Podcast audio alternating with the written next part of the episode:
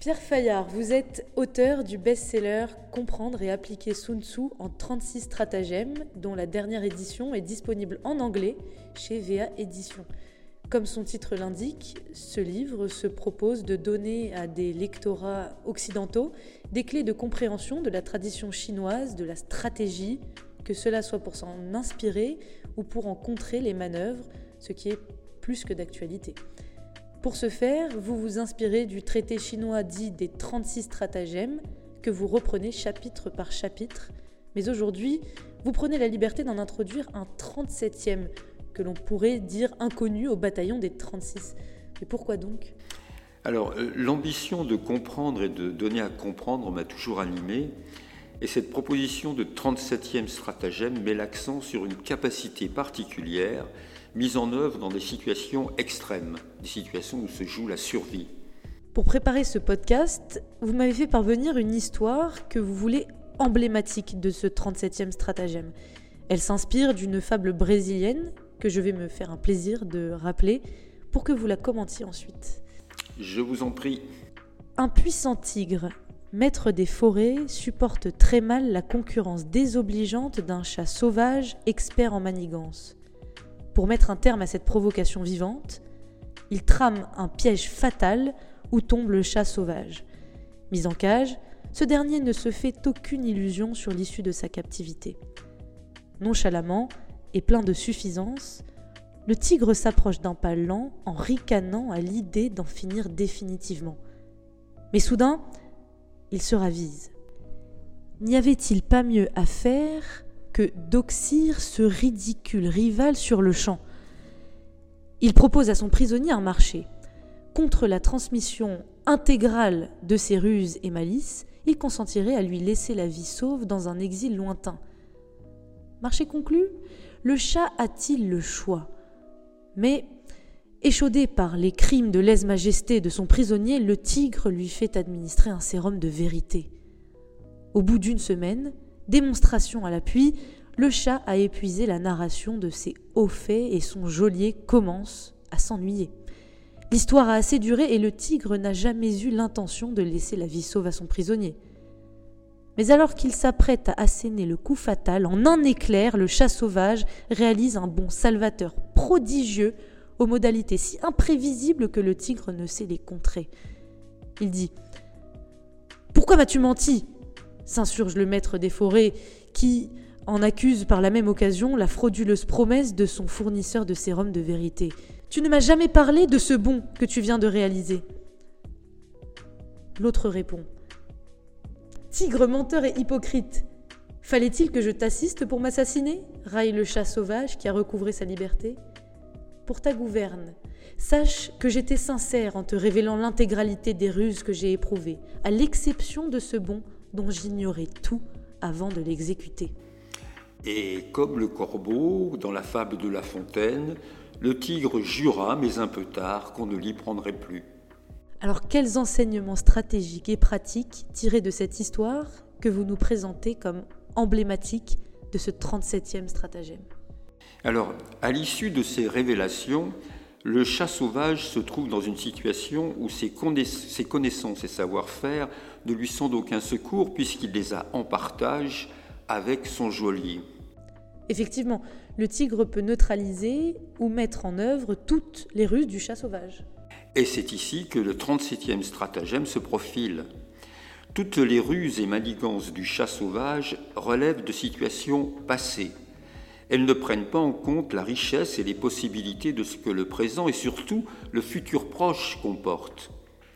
Parce que le chat sauvage joue sa survie, il est vital pour lui d'innover et d'agir sur un registre de rupture, inhabituel et étranger au scénario du passé où sa marge de manœuvre est nulle. Pour ce faire, outre son ouverture d'esprit à l'égard de ce qu'il ignore, il exploite un différentiel entre le tigre et lui, un différentiel que j'appellerais de l'intensité rythmique. C'est-à-dire de l'intensité rythmique. Est-ce que vous pouvez nous expliquer euh, ces deux protagonistes euh, ne partagent-ils pas le même espace-temps?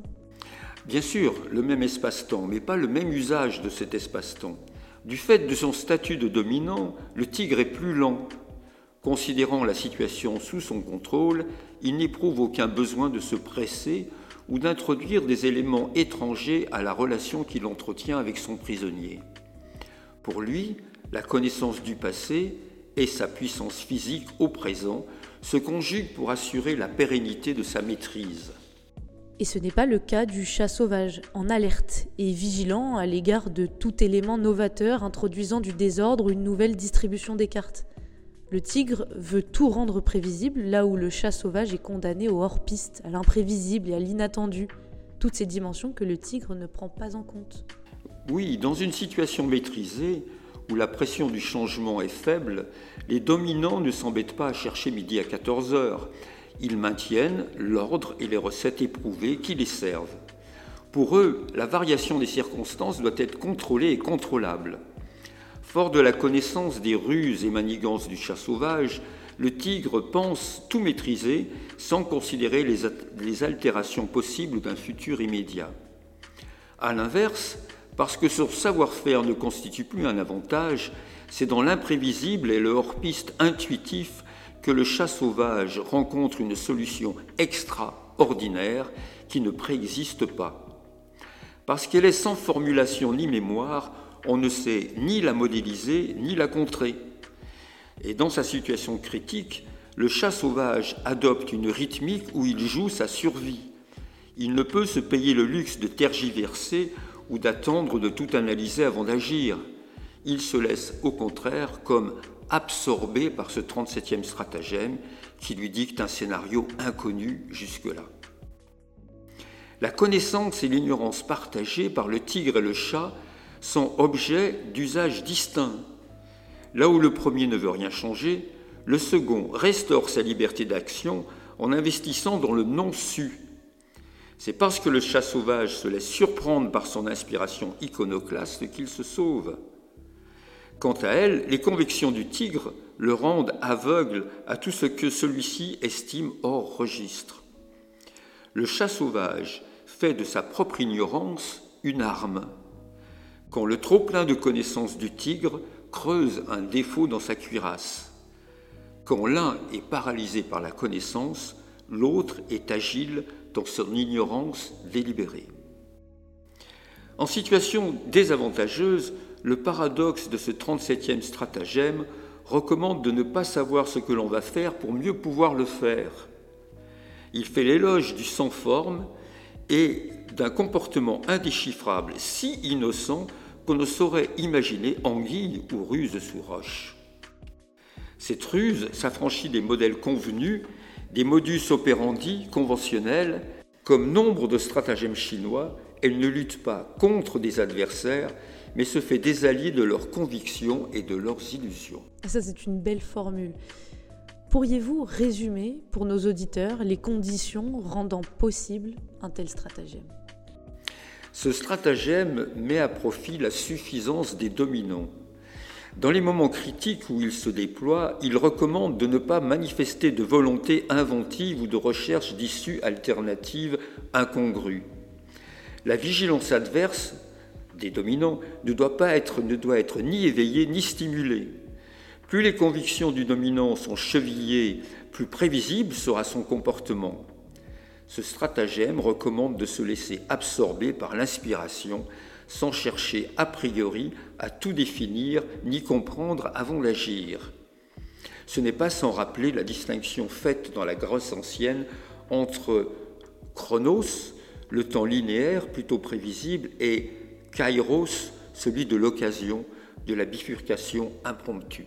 Ce stratagème pourrait avoir comme titre euh, stratagème de la dernière extrémité. Il est la tactique de la ruse qui n'est pas née. Il rappelle d'ailleurs le dicton chinois Il faut aller à vide pour revenir à plein. On le voit bien, le chat sauvage utilise un recours dont lui-même ne se croyait pas capable. Il n'a donc pas menti au tigre, mais ce dernier ne veut même pas imaginer un dernier recours une dernière alternative pour que le chat sauvage survive, puisqu'il vit dans une illusion de complète maîtrise. Cette ruse, qui n'est pas née, tire toute sa vertu, tout son intérêt à son caractère imprévisible pour toutes les parties au conflit. En réalité, La dernière extrémité est celle que l'on ne voyait pas, celle dont on ne se doutait pas, puisqu'elle n'existait ni avant ni pendant le litige. Elle s'invente intuitivement, sans maîtrise et sans savoir, au moment où le chat ne peut que sortir de son cadre, ne plus être prédestiné par ce qu'il croyait être. Pour conclure, il va sans doute de ce stratagème du renversement soudain comme de toute stratégie. Il n'est pas exempt de risques, mais en situation critique a-t-on le choix Pierre Fayard, merci de nous avoir révélé ce 37e stratagème qu'il revient aux auditeurs de considérer. Je rappelle que votre livre Comprendre et appliquer Sun Tzu en 36 stratagèmes est disponible chez Duno et que sa dernière édition est publiée en anglais par VA Éditions avec pour titre Sun Tzu in 36 Stratagems, The Chinese Path of Strategy for Westerners. À bientôt pour un autre stratagème. Avec plaisir.